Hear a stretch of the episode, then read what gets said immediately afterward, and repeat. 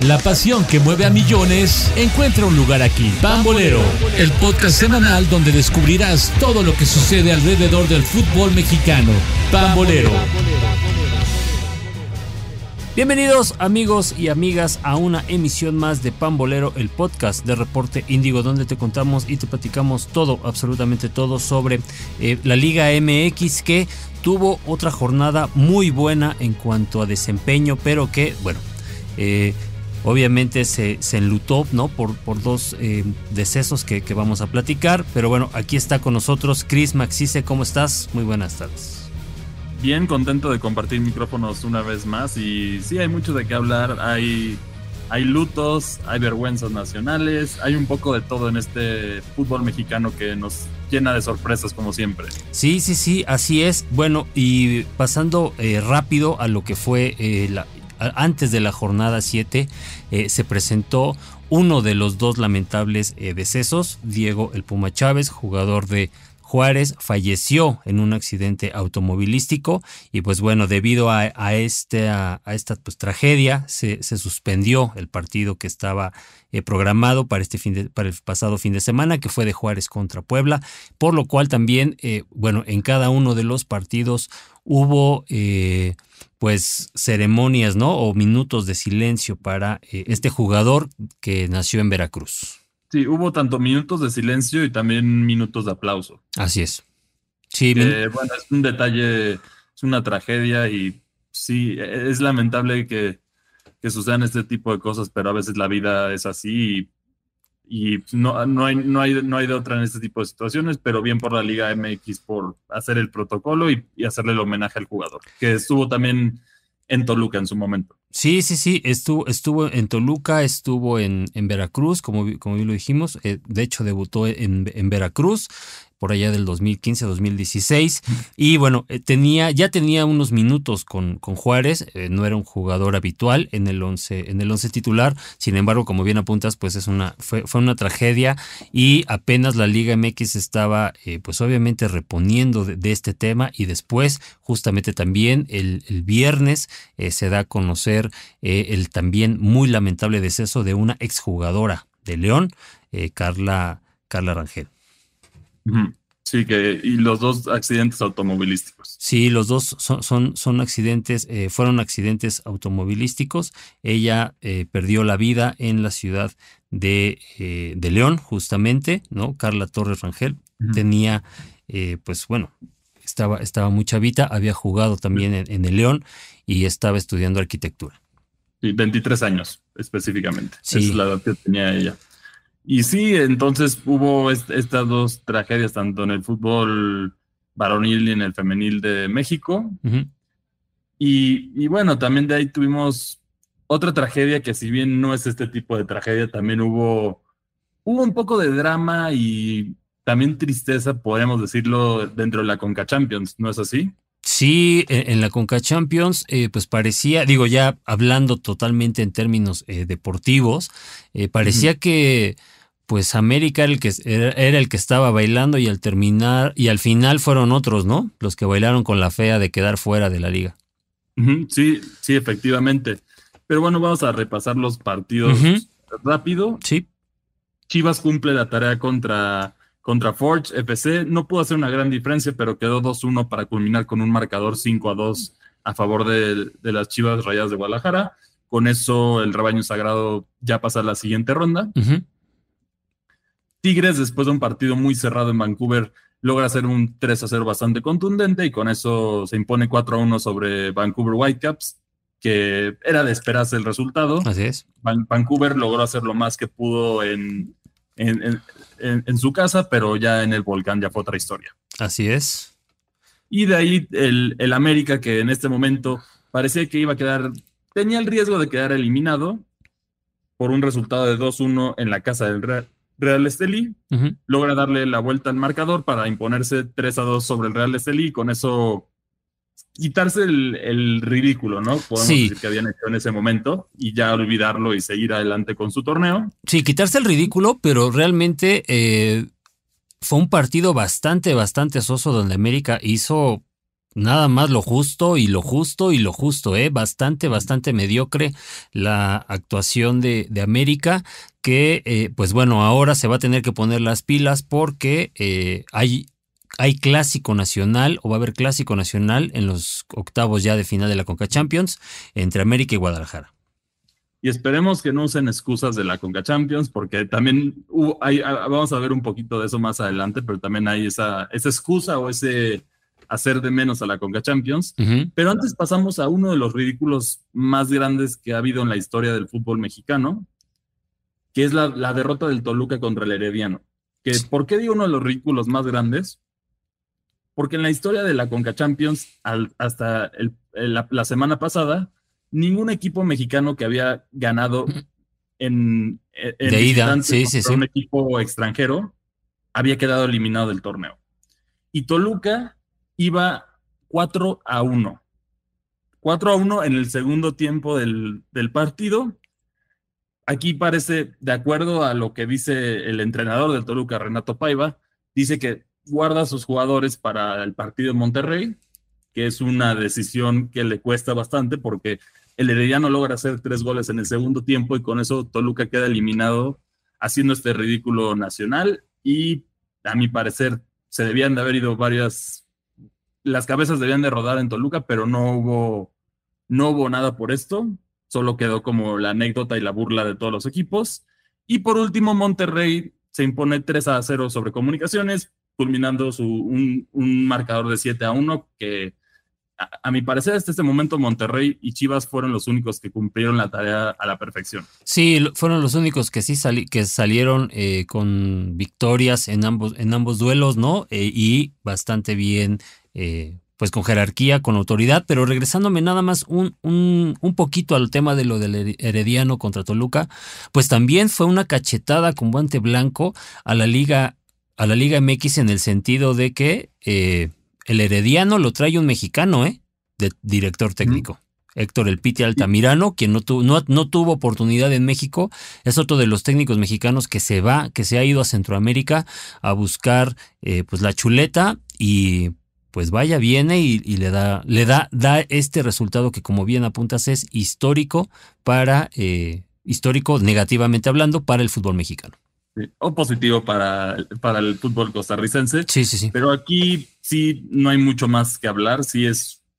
Eh, eh, Toluca ha sido un caso muy raro porque estamos hablando que también es la cuarta plantilla más cara del fútbol mexicano, pero pero parece que Toluca puede dar dos caras en, un, en, una semana y son extremas, son extremas las caras que da el Toluca. Entonces, hablando de consistencia, a mi parecer es de los equipos más inconsistentes de la Liga MX hasta este momento. Y bueno, solo para repasar los partidos, todavía tenemos unos partidos pendientes de octavos de final hasta este momento, pero tenemos, como ya habías mencionado, Clásico Nacional en la Conca Champions. Sí y el resto están esperando sus duelos para definirse, que es Pachuca, Tigres, Monterrey.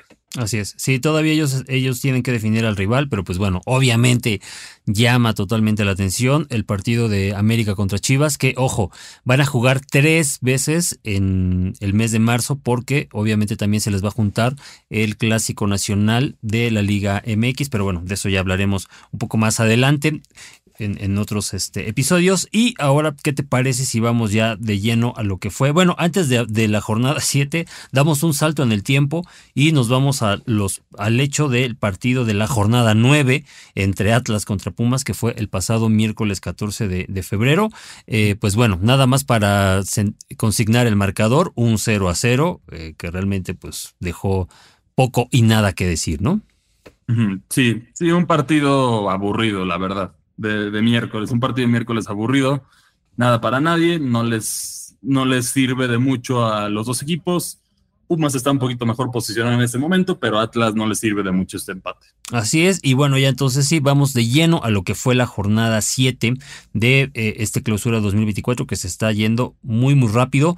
Eh, empezamos las actividades el viernes 16 de febrero, el partido contra de Querétaro contra eh, Necaxa, un empate a 1-1 que, eh, pues bueno, Necaxa fue el que hizo, hizo más por el, partido, la verdad, un partido eh, pues movido hasta cierto punto, con Querétaro se fue al frente en el marcador con un, autogol al minuto 25 y después eh, Gómez, Diego Gómez hace el empate ya en los últimos minutos. Vale decir que, eh, pues bueno, Barbieri, jugador de Querétaro, se va expulsado al 45 más 5 y entonces esto fue como un detonante para que Necaxa se fuera con todo en el segundo tiempo por el empate, que al final consiguió.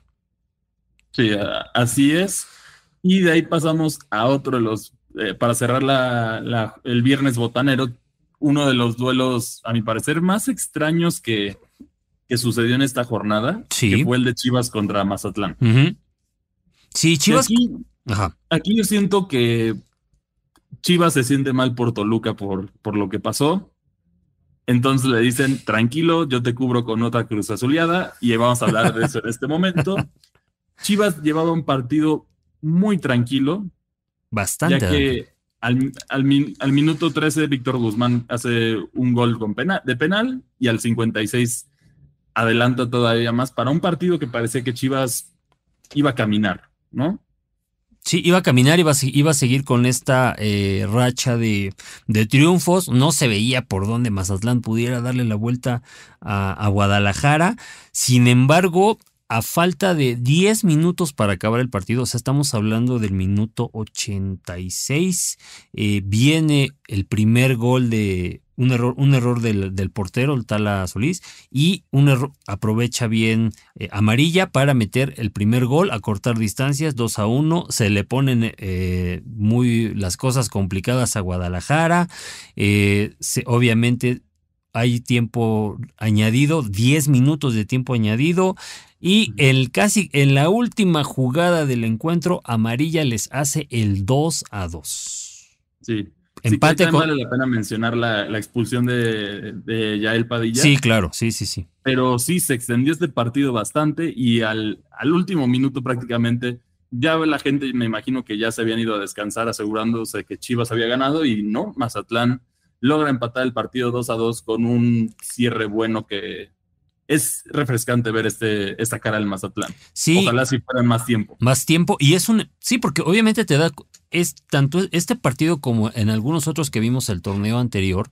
Eh, Mazatlán de repente tiene muy buenos momentos. Entonces es un equipo que, que como bien apuntas, de repente también es, es, irregular y pues obviamente tiene ahí, ahí hay talento. Entonces deberían de, aprovecharlo mejor. Y del lado de, de, Chivas, pues bueno, es, fue un empate con sabor a derrota, ¿no? Chivas que venía bastante bien, venía haciendo las cosas muy bien. Sin embargo, eh, creo que es una llamada de atención. Eh, me parece que es un, pues un, jaloncito de orejas a buen tiempo porque Chivas también es cierto, viene haciendo las cosas bien en este torneo. Sí, efectivamente. Y de ahí pasamos a los otros duelos de la jornada, que fueron los, los duelos sabatinos, que también hubo mucho movimiento. Sí. Primero tuvimos un un partido lleno de goles entre Atlas contra San Luis. No, perdón, San, Luis contra, contra Cholos. Sí. Sí. Y fue un duelo de ida, de ida y vuelta. Sí, un juego de, un juego de ida y vuelta eh, que explotó en la, en la segunda parte, 3 eh, a 3. Eh, un, un, juego, la verdad, que no, no dabas mucho por él, ¿no? O sea, no apostabas por, por emociones de, en ese juego. Sin embargo, pues bueno, ahí el Titi Rodríguez hizo un doblete, eh, Álvarez eh, también aportó por Tijuana, un golazo de, bueno, dos golazos de, de San Luis, uno de Klimovic y otro de, Javier Güemes. Eh, Güemes está haciendo muy buenos goles en la Liga MX y tuvo chance, tuvo chance San Luis de llevarse la victoria. Al final un penalti que comete Balanta muy tonto desde mi punto de vista. Sin embargo, eh, San Luis deja ir el, el penalti, ¿no? Lo falla eh, Unai Bilbao. Y así eh, las cosas se, quedaron 3 a 3 en el Alfonso Lastras, que, como dijimos, fue un muy buen partido de fútbol. Sí, raro verlo. San Luis todavía no para de convencer y Cholos tampoco, pero por lo menos nos dieron un. No, divierte, ¿no? O sea, es, eso, eso, es lo mínimo que pides como aficionado. Digo, está bien que los equipos no están, digamos, en su top, no están en su prime, pero sin embargo, eh, bueno, hacen amigable, ¿no? El, el, pues el espectáculo. Sí, sí, así es. Y hablando de espectáculo también, señores, ya podemos, ya podemos empezar a decir que Pachuca está de regreso, ¿no? Sí, sí, sí. Sí, por, mucho que me duela la derrota del América, eh, Pachuca le hizo muy buen partido a las Águilas y creo que fue un, un justo ganador. Sí, un duelo, un duelo bastante movido. Ya habíamos hablado de Pachuca el, torneo pasado que no marchaba, pero este prácticamente ya están ahí rasguñando los primeros lugares. Parece que el Pachuca ya está de regreso y solo un par de refuerzos fueron lo necesario para volver a, ajustar el barco de Almada. Y en este partido quedó demostrado, ya que América, recordemos, no había perdido, no había perdido no había perdido un partido desde hace un buen tiempo. Sí. Y aquí Pachuca, con, con un doblete de Eric Sánchez, se impone 2 a 1 sobre las Águilas y, pinta para bien. los Tuzos lo están haciendo muy bien en este momento. Sí, Pachuca con, con, dos goles de, como bien, de Eric Sánchez al 56 y al 76, eh, gana un, partido, el cual había empatado América con un gol de Quiñones al minuto 66. Vale decir que eh, en el caso de América sí, todavía eh, hay algunas bajas por ahí importantes, ¿no? Sobre todo la de, la de Diego Valdés, pero bueno, América es el campeón del fútbol mexicano, América tiene presupuesto y tiene banca de sobra para cubrir a las ausencias, ¿no? Ya regresó Henry Martin, entonces no es... no es justificante el tema de las, de las ausencias, muy bien ganado por, por Pachuca y eh, pues bueno, es, es, uno de los tres equipos que están encabezando una eh, rebelión, llamémoslo así, ¿no? La rebelión de, de, los equipos que eh, no quieren cederle ya el, dominio del fútbol mexicano a, obviamente, al América y a los dos regios, ¿no? Sí, sí, así es. Y bueno, hablando de otro equipo que también vaya sorpresa agradable para los capitalinos, o por lo menos para una parte, es, es Cruz Azul, que ahora ya, ya amanece en la cima. Sí, e, es, parte de esta rebelión es, es, yo, es liderada, es liderada por, por Cruz Azul, Pachuca y creo que también Pumas, pero sobre todo eh, Cruz Azul obtuvo su quinta victoria, su quinta victoria al hilo en el torneo, derrotando a Cruz Azul, por, perdón, a Cruz Azul, derrotando a, Tigres por marcador de 1 a 0, eh, un partido que, un resultado que resulta, es engañoso, ¿eh? O sea, Cruz Azul hizo mucho en el, en el juego, mucho más que Tigres, Tigres hay que recordar es finalista del fútbol mexicano. Entonces, eh, ¿se, vale, ¿se, vale, ¿se vale soñar ya para los aficionados de Cruz Azul? ¿O cómo ves? Por lo menos para un buen torneo yo creo que sí se vale soñar. Para campeón sabemos que esto es muy difícil. Pero yo aquí lo que quiero destacar también en estos dos partidos es justo cómo yo siento que cayeron los directores técnicos de los respectivos equipos en mediocridad por culpar a la Conca Champions de sus resultados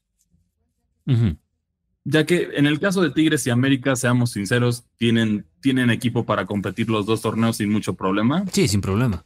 Entonces yo creo que esta es una mentalidad un poco mediocre y además el caso de Siboldi es peor porque tiene una polémica con una, una patada que ya que le propina a un jugador de Cruz Azul y ahí seguramente va a haber una multa. Todavía no han, no han definido el castigo hasta este momento, pero están conscientes de ello. Entonces veremos cuál será el destino de Siboldi en unos días. Sí, que no es, no es justificante, como bien apuntas, ya hay que quitarnos esa, eh, esas malas prácticas de, justificar y los viajes y no, no, no, no. O sea, no, tienes. ahí es lo que decimos, a ver, compáralo con. Si, si el fútbol mexicano aspira a ser de nivel más fuerte. Sí, tienes que jugar tres, tres, eh, cada tres días. Debes acostumbrarte. El, fútbol europeo tiene tres torneos. Así es. Los equipos juegan tres torneos, algunos incluso llegan a jugar cuatro torneos, entonces si te quieres comparar con ellos y, creer la grandeza, tienes que también no tener este, este tipo de situaciones y, y sí tienes que jugar los partidos como te debe. Sí, como se debe y que como bien dices, eh, en este caso, eh, pues no era, no era argumento. Cruz Azul también hizo las cosas bastante bien. Hoy es líder del torneo, que hay que recordar, no hace mucho eh, le estaban tirando con todo a Anselmi, ¿eh? Sí, sí, pero a, al parecer ya calmó las aguas y efectivamente sus decisiones han sido correctas para tomar el para para que la máquina cementera retome su rumbo. Sí, que la máquina cementera tome su rumbo y sin su eh, sin su crack eh, o su killer, ¿eh? Hay que recordar que el Toro Fernández está fuera, está fuera del torneo y entonces Cruz Azul ha aprendido a lidiar con eso y ha, dosificado la, carga ofensiva en varios, en varios jugadores y le está saliendo bastante bien. Cruz Azul juega bien, está gustando Y entonces abusados ahí Chivas y América porque eh, vienen, vienen los clásicos de, de Cruz Azul ¿eh? contra ellos. Así es. Y bueno, ya para cerrar la, la jornada 7 tenemos tres goles del domingo. El primero de ellos es Atlas que sigue, Atlas contra León, que Atlas sigue sin marchar. Y ahora León fue el que le, le da, le, le da una derrota a domicilio al, al, al conjunto rojinegro. Sí, que es una, es una victoria, gran victoria para el León, porque se quedó con 10 hombres al minuto 9, Cris. Al minuto 9 el León se quedó con 10 hombres, sobrellevó el partido, todo, todo el, todo el juego y al minuto 90 más 3, ¿no? Al 93, ya en tiempo añadido, Federico Viñas hace el gol de penalti, con el cual, pues bueno, los Esmeraldas... Eh, tienen un respiro, ¿no? Reciben oxígeno también. Ya era un triunfo que necesitaba el conjunto del Bajío. ¿Rodarán, ¿Rodarán más cabezas en Atlas? Pues yo creo, yo creo que sí, y no tendría que ser también cabezas de, de en la cancha, ¿no? Sino también gente de pantalón largo. Pero bueno. Sí, porque recordemos que de hecho aquí, si mal no recuerdo, Atlas también estuvo buscando al Piti Altamirano como relevo pero él dijo que tenía compromiso, compromiso con, con el Herediano. Entonces, ahí hay una crisis medio fuerte con ciertos equipos, específicamente los equipos de Grupo Orley en este momento no le están pasando nada bien. No, creo que, creo que en Orley están un poquito eh, enojados o contrariados por el paso de sus equipos y para muestra un botón, ¿no? Con lo que pasó, bueno, ya lo platicamos con Atlas. Pero le dijo, le dijo al hermanito, ¿sabes qué? Quítate que ahí te voy. Pumas le dio otra exhibida a Santos, lo golea 3 a 0 en CU y bueno, Santos es una verdadera desgracia de equipo. Sí, que recordemos que en este caso Nacho Ambriz es, su segundo debut con un equipo donde es goleado por, por Pumas, ya que con Toluca en su debut también fue goleado 5 a 0. Y, y aquí la, la, situación es que Atlas no tiene equipo, está completamente desarmado y estás, estás jugando contra un Pumas que está mejor aceitado y está funcionando bien lo que están haciendo en este momento. Goles de, de Ayala al 24, de Caicedo al 45 y de Leo Suárez al 66 para culminar esta derrota de 3 a 0. Sí, que fue el primer gol de Leo Suárez ya como, como Puma, ¿no? Suárez, que se fue de, se fue de América y, y Caicedo, eh, pues obviamente ahí creo que ha, traído una lesión, entonces bueno, hay que, habrá que estar al pendiente de eso, pero Pumas, eh, bien, bien Pumas también con, con Lema como nuevo técnico. Están en el segundo lugar, obviamente con un partido más, justamente por ese puntito que sacaron contra el Atlas. Pero bueno, también se vale soñar en, Ciudad Universitaria, ¿eh? Sí, así es. Y bueno, para cerrar la, jornada, tuvimos un duelo bastante polémico, a mi parecer, entre Monterrey y el Toluca. Dos contrastes, Monterrey, como habíamos dicho, marchando muy bien en este torneo, peleando por ser el superlíder en este momento del partido. Parecía que se le alineaban las estrellas, ya que estabas jugando contra unos Diablos Rojos que venían bastante humillados después de, su derrota contra el Herediano, pero recordemos lo que dijo el director técnico, que guardó a sus jugadores para este duelo. Entonces, ¿qué fue lo que pasó? Pues bueno, aquí Toluca da un, primer tiempo bastante bueno. Bueno, una, una parte bastante llamativa a mi parecer, pero todo parece que iba a cambiar cuando el Diablo estaba jugando mejor con una, una jugada bastante polémica.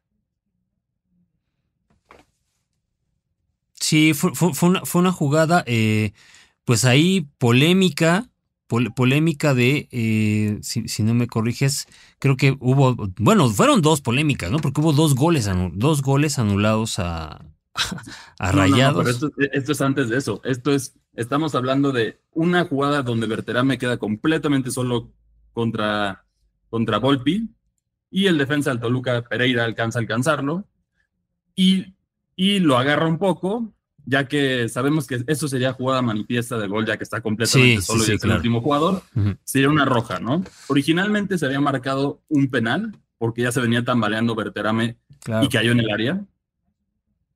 Y en ese momento el VAR manda, manda a Santander, que ya sabemos que no es un árbitro nada polémico, lo manda a revisar el VAR y aquí llega la conclusión que no era, no era penal, que eso sí fue correctamente marcado por el VAR. Pero recordemos, una jugada manifiesta de gol, aunque sea una falta sin agresión, es una roja. Sí, roja, claro. Y aquí no hubo roja. Y con eso Toluca logra, logra aguantar el, embate, logra, logra defenderse, hasta que en el segundo tiempo vienen dos goles de, fuera de lugar, muy apretados. Sí, bastante. El, primero de ellos muy apretado, la verdad no sé si, si puedo definir si es gol o fuera de lugar fácil. El segundo definitivamente sí es fuera de lugar, pero Toluca con eso le amargó las posibilidades al Monterrey de ser super líder del torneo y Toluca sigue con muchas dudas que en este caso yo creo que lo mejor que le pudo haber pasado al, a los Diablos fue la derrota para, para buscar un cambio, pero sobreviven un, día más. Fue, fue, un empate que eh, entonces no le sirve a, ninguno de los dos equipos. Eh, pues la estrategia obviamente de Paiva quedó eh, pues de nada, ¿no? No, no, no, ganaste ninguno de los dos partidos, o bueno, en uno te eliminaron, en el otro no, ganaste. ¿Y eh, ¿qué, pasa? ¿Qué va a pasar en, Toluca con este tipo de, con este fin de semana negro? Porque eso, eso es, lo, es lo que fue, ¿no? Un fin de semana negro para los Diablos Rojos. ¿Qué va, qué va a pasar? Eh, es momento de hacer cambio, es momento de eh, dar un, golpe de timón, eh, vamos a, se va a aguantar al final de la temporada. ¿Tú qué crees que sucede o qué debe suceder? Yo, en este caso lo que siento que debe suceder, principalmente ya lo hemos hablado muchas veces, pero es el cambio de directiva, que ya lo único que hicieron en este cambio fue solo mover las piezas a otro lado, en lugar de correr a la gente, que a mi parecer no cambia absolutamente nada y en el caso del entrenador, yo a los aficionados choriceros les digo, ya vimos el paso de Paiva con el León y con sus equipos en Brasil. ¿Qué esperaban que iba a suceder con Paiva? Yo es lo que sigo sin entender. Es más, aquí le daría oportunidad a otros entrenadores mexicanos, si es que de plano Toluca no se quiere traer un técnico ya estudiado, que en este caso muchos, he visto muchos que ya están pidiendo al turco Mohamed, que yo creo que sería sería un gran cambio para el Toluca, pero lamentablemente en este momento no hay nada oficial. No, pero aparte Mohamed está de sabático, ¿no? O sea, Mohamed ya dejó claro que eh, al menos en un año no va, no va a dirigir. Entonces, eh, creo, creo que no, no, no sería por ahí el, asunto. Eh, más bien tendría que ser, no sé si quizá Tena por ahí, ¿no? Luis Fernando Tena. Yo, creo que me iría a buscar a, Argentina o a, España, técnico siendo Toluca. Y en el caso de, sabemos que Valentín Díez, el dueño del Toluca, tiene conexiones en, en España, específicamente con el Atlético de Madrid, entonces preguntar ahí, incluso traerte a un, a un presidente capacitado para dirigir un equipo, porque ese es el problema de Toluca. Tenemos, vamos de, el último presidente capacitado que tuvo para dirigir un equipo fue Fernando Corona. Desde ahí, pues, ¿qué, ¿qué, ha hecho Suinaga en los últimos 10, 10 años que ha dirigido al, al, equipo, no ha hecho nada, esa es la realidad.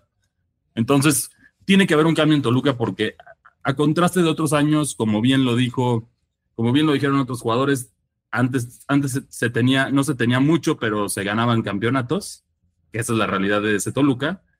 Y ahora tienes al Toluca que finalmente tiene inversión, que era lo que muchos pedían, incluso afición, sí, que ahora sí los están llenos, pero ahora lo que no tienes es una, un buen un buen capitán. Sí, no tiene, pues está, están las cosas eh, bastante peleagudas en el, en, en el, en, con los Diablos y bueno, Monterrey, pues también un resultado que no, no los deja contentos, ¿no? Los baja, los tiene ahí, sí, peleando en los primeros puestos, pero eh, pues obviamente no, no, ellos querían el liderato, ¿no? El cual pues obviamente fue un objetivo incumplido. Sí, y lo único que tiene positivo Toluca en estos momentos es que ya después de sus jornadas de visita, ahora va a tener tres partidos de local, que eso puede, puede ser un cambio de, dirección positiva para el Toluca, por lo menos en el, en el ámbito de motivar.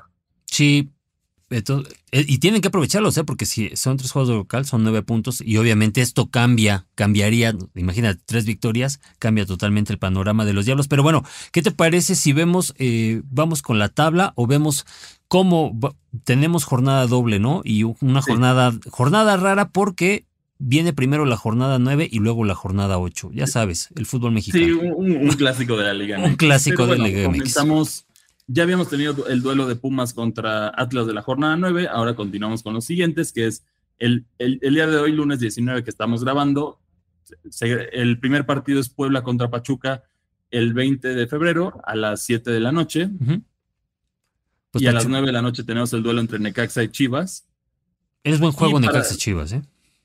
Juego llamativo. Sí. Luego tenemos el duelo el miércoles a las 7 entre Toluca y Santos, que, bueno, como ya habíamos mencionado, es un eh, es una revancha en muchos sentidos, en especial por la llegada de Nacho a, Santos. Sí, sí, sí. Y, y, yo creo que, y yo creo que va a ganar, perdón, yo creo que va a ganar ahí Toluca, ¿eh? A ver, yo espero que sí, justamente, justamente por ese, ese tema de ese ingrediente especial que significa la llegada de, de Ambriz, quién, sabe y hasta les den este les hayan ofrecido prima doble por ganarle al equipo de, del Nacho, ¿eh? Pues es posible, es posible. y para cerrar la jornada el miércoles tenemos León contra Cruz Azul y América contra Mazatlán. Que bueno, yo creo que ahí eh, Cruz Azul y América, ¿no? Salen con triunfo. Sí, sí, definitivamente. Y luego ya en el fin de semana tenemos la jornada 8 que comienza el viernes, el viernes 23 a las 7 pm con Puebla contra Querétaro, seguido por Necaxa contra Pachuca a las 9 y a las 9.10 tenemos a Juárez contra Monterrey. Que insistimos con el horario este eh, poco familiar de las 9 de la noche, ¿no? Sí, definitivamente no, yo creo que no es una dirección correcta, pero bueno. Sí. Y de ahí tenemos la jornada sabatina, que es León contra San Luis a las 5, Tigres contra Atlas a las 7 y un buen partido entre Chivas y Pumas a las 7.05. Sí, Chivas contra Pumas a las 7.05, ¿no? Eh, buen, buen duelo. Y después a las 9, América contra Cruz Azul. O sea que el, clásico capitalino. El clásico capitalino, el sábado, los cuatro equipos más populares de la Liga MX se van a enfrentar entre sí. Entonces, pues ojalá, ojalá que cumplan con las expectativas. Y ya para el domingo 25 de, febrero, Toluca recibe a Tijuana. Creo que Toluca también tiene oportunidad de sacar triunfo, pues, porque obviamente Tijuana es también uno de esos equipos veleta del fútbol mexicano que no vive su mejor momento. Y eh, cierra la jornada el bueno, el domingo, el domingo, la jornada del domingo, cierra con el partido entre Santos contra Mazatlán, que bueno, si Santos eh, tendría que aspirar al triunfo, ¿no? Pero creo que Mazatlán le va a sacar el empate. Y la jornada 9 no termina el, el domingo 25 de febrero, Cris. Termina hasta el martes y el miércoles 28 de febrero. O sea, aquí hay fútbol todos los días y no importa, este, las jornadas se extienden. Sí, así es. Tenemos el duelo entre Querétaro contra Atlético San Luis el 27 a las 7. Ajá. Tigres y Juárez el 28 a las 7 y Tijuana contra Monterrey, Monterrey el miércoles igual a, las 9 de la noche. Y aquí entre los horarios, solo para regresarnos un poquito, este es uno de los pocos duelos que Toluca va a tener el domingo a las 12, porque ya prácticamente ya vimos que ya se, adaptó el, el sábado a las 5. Pues a ver cómo les va, ¿eh? porque les estaba yendo bien los eh, a las 5 de la tarde, ¿no? así es. Pero a, ver cómo, cómo les va. Y bueno, ¿cómo, queda, eh, cómo quedan las posiciones al día de, hoy? Eh, pues obviamente Cruz Azul es el mandón del fútbol mexicano con 16 puntos en la cima, ¿no? El primer lugar. En segundo tenemos a Pumas con 15, pero Pumas tiene un juego más que el resto de los demás. Ellos ya jugaron. Entonces, eh, ellos tienen ocho partidos. Tercer lugar es Monterrey con 15 puntos y le sigue Pachuca también con 15 puntos, pero en cuarto lugar por diferencia de goles. Quinto lugar. serían nuestros pasos, nuestros pasos directos a la liguilla. Exactamente, estos serían los, los equipos que pasan directo a la liguilla. En quinto lugar tenemos al América con 14 puntos. Eh, América, pues obviamente hace mucho que no estaba dentro de los eh, que, que estaba saliéndose de los cuatro primeros. Está en el lugar quinto con 14 puntos. Luego sigue Tigres también con 14 puntos con, en el sexto lugar. Chivas ya se rezagó, ¿no? Eh, el empate le, le, pegó durísimo a, Chivas porque bajó hasta el séptimo lugar con 12 puntos. Necaxa sigue siendo sorpresa, está en el octavo lugar con 11 puntos. En el noveno está Toluca con 10. Y en el décimo lugar está Atlas con 8 puntos. En el undécimo lugar, en lugar 11 y en el 12 está San León y San Luis respectivamente con 7 puntos cada uno. Y bueno, esos serían los equipos que hasta el momento estarían eh, metidos o peleándose por la, liguilla y el repechaje. Más abajo, ya en el lugar 13 está Mazatlán con 5 puntos, Querétaro en el lugar 14 también con 5 puntos y después tenemos en el lugar 15, 16 y 17 a Tijuana, Puebla y Santos, todos ellos con 4 puntos para finalmente el, el, último lugar del torneo es en este momento Juárez con solamente 2 unidades. Sí, aquí vale la pena mencionar que tanto Puebla como Juárez tienen un partido pendiente que podría catapultarlos por lo menos al treceavo lugar. Sí, al, treceavo lugar y bueno, así las cosas con el fútbol mexicano que eh, pues en un abrir y cerrar de ojos ya, ya llegamos a la, a la mitad del torneo, Cris. así es, se fue volando este torneo. Pero ustedes qué opinan? Recuerden que todavía, todavía, no es, todavía falta tiempo para definir bien los lugares, pero sus equipos se están prometiendo. Recuerden que nos pueden escribir en nuestras redes sociales. A mí me encuentran como arroba cristianmac62. ¿Y a ti cómo te encuentran? A mí me encuentran como arroba pacocure80. Y bueno, además de esto, si quieren leer un poquito más de fútbol mexicano o otros deportes que también aquí cubrimos en Reporte Índigo, no se les olvide visitar nuestro sitio www.reporteindigo.com. Ahí le dan clic en la sección de fan y ahí van a encontrar más noticias de esto. O bien síganos en las redes sociales como arroba fan Indigo Fan de X, si nos encuentran en todas partes. Muchas gracias por acompañarnos y nos vemos hasta la próxima. Hasta la próxima, amigos. El análisis de lo más importante que ha sucedido en el fútbol mexicano lo escuchaste, en Pambolero, una producción de Reporte Índigo y Locura FM.